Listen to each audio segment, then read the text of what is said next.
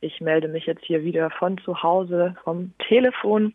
Über das Wochenende habe ich mich ein bisschen im Internet umgeschaut und habe ein bisschen geguckt, wie denn die Menschen jetzt mit der neuen Situation umgehen. So Internetrecherchen, gerade wenn man auf Twitter oder Instagram unterwegs ist, das kann ja auch ziemlich verrückt machen. Aber ich habe das eher als bestärkend wahrgenommen, weil ich den Eindruck bekommen habe, dass es ja auch jetzt einen riesigen Raum gibt, um auch Neues auszuprobieren. Und alles Neues, was da passieren kann, ist jetzt wahrscheinlich nicht alles gut, aber wahrscheinlich wird eben auch nicht alles schlecht sein.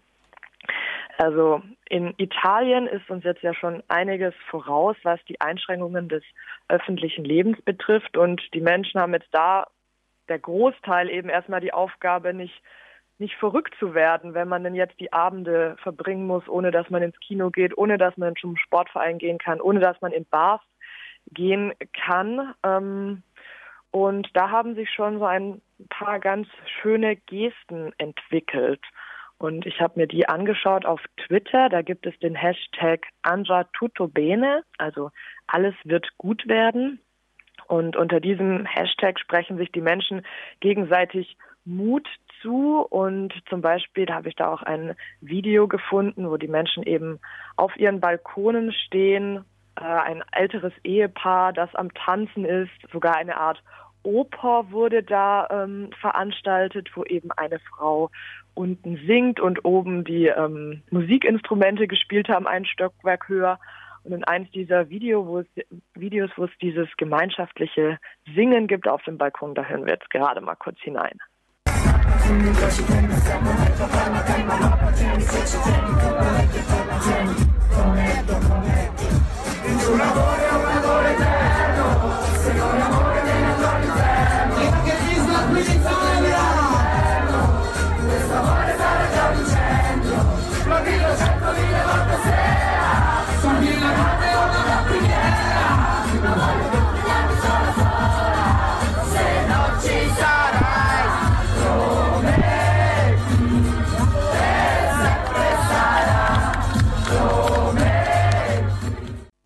Ja, das hört sich jetzt ein bisschen vergruschelt an, aber ihr müsst es euch einfach so vorstellen, dass in, ähm, in der Stadt, wo eben mehrere äh, Mehrfamilienhäuser sind, die Leute auf ihren Balkonen stehen und zusammen singen.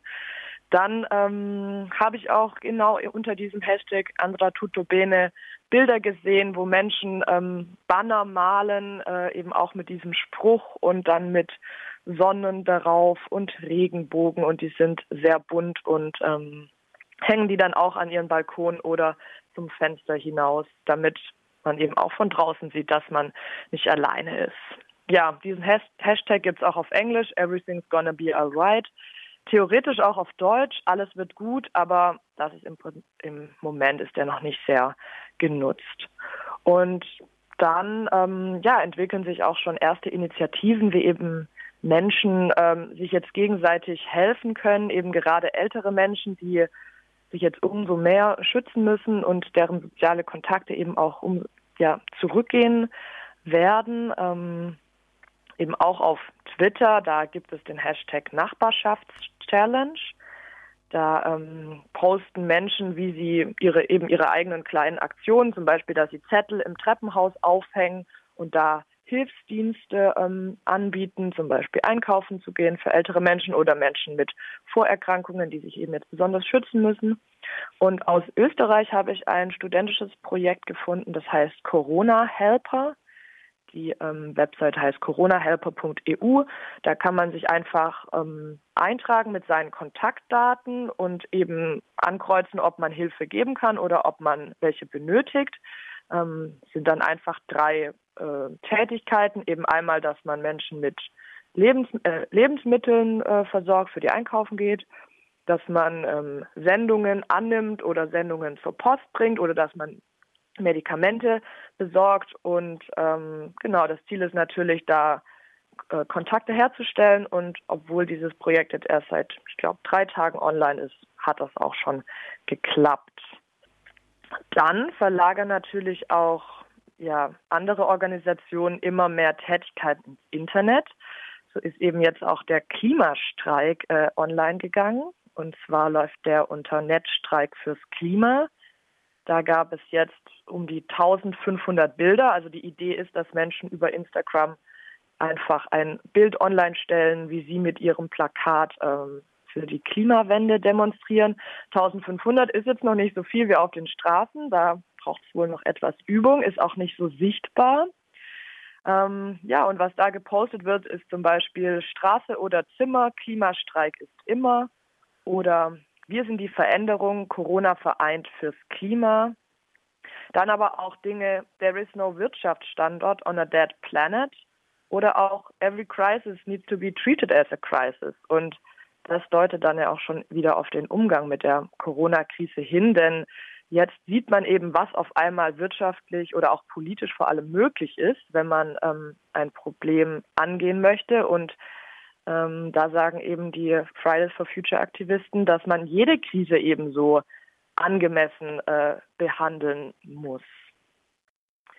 Ja, das ist natürlich jetzt eine Situation mit unglaublich viel Veränderungen. Und da dachte ich, dass eigentlich auch SozialwissenschaftlerInnen sich dazu schon äußern können, denn die Arbeitswelt, die probiert jetzt digital total viel Neues aus, genauso auch Hochschulen, die ähm, an Veranstaltungen ins Internet verlegen. Und da habe ich mir die Frage gestellt, naja, wie könnte das unsere Gesellschaft jetzt auch langfristig äh, verändern? Da habe ich leider noch nicht so viel dazu gefunden außer ein Risikoforscher, Ottwid Renn vom Institut für transformative Nachhaltigkeitsforschung, der sagte, ähm, diese Wochen sind vielleicht auch eine Chance zur Entschleunigung, dass eben, obwohl die Bedrohung jetzt bestehen, bestehen bleibt, natürlich, dass man versucht, zur Ruhe zu kommen, etwas mehr Muße hat und sich in Zurückhaltung mal vielleicht auch ganz neu kennenlernt.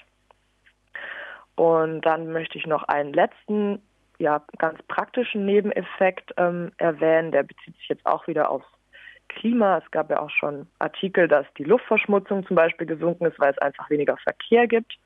Und ähm, für den Luftverkehr könnte es auch langfristig positivere Auswirkungen haben. So gilt nämlich ab dem nächsten Jahr der Corsia-Reduktionsmechanismus. Da haben sich 67 Staaten freiwillig dazu verpflichtet, dass sie ab, ab diesem Jahr die Luftfahrtemissionen kompensieren möchten. Und eben der Bezugspunkt, wie diese Kompensation berechnet wird, der ergibt sich aus dem Durchschnittsverbrauch von 2019 und 2020.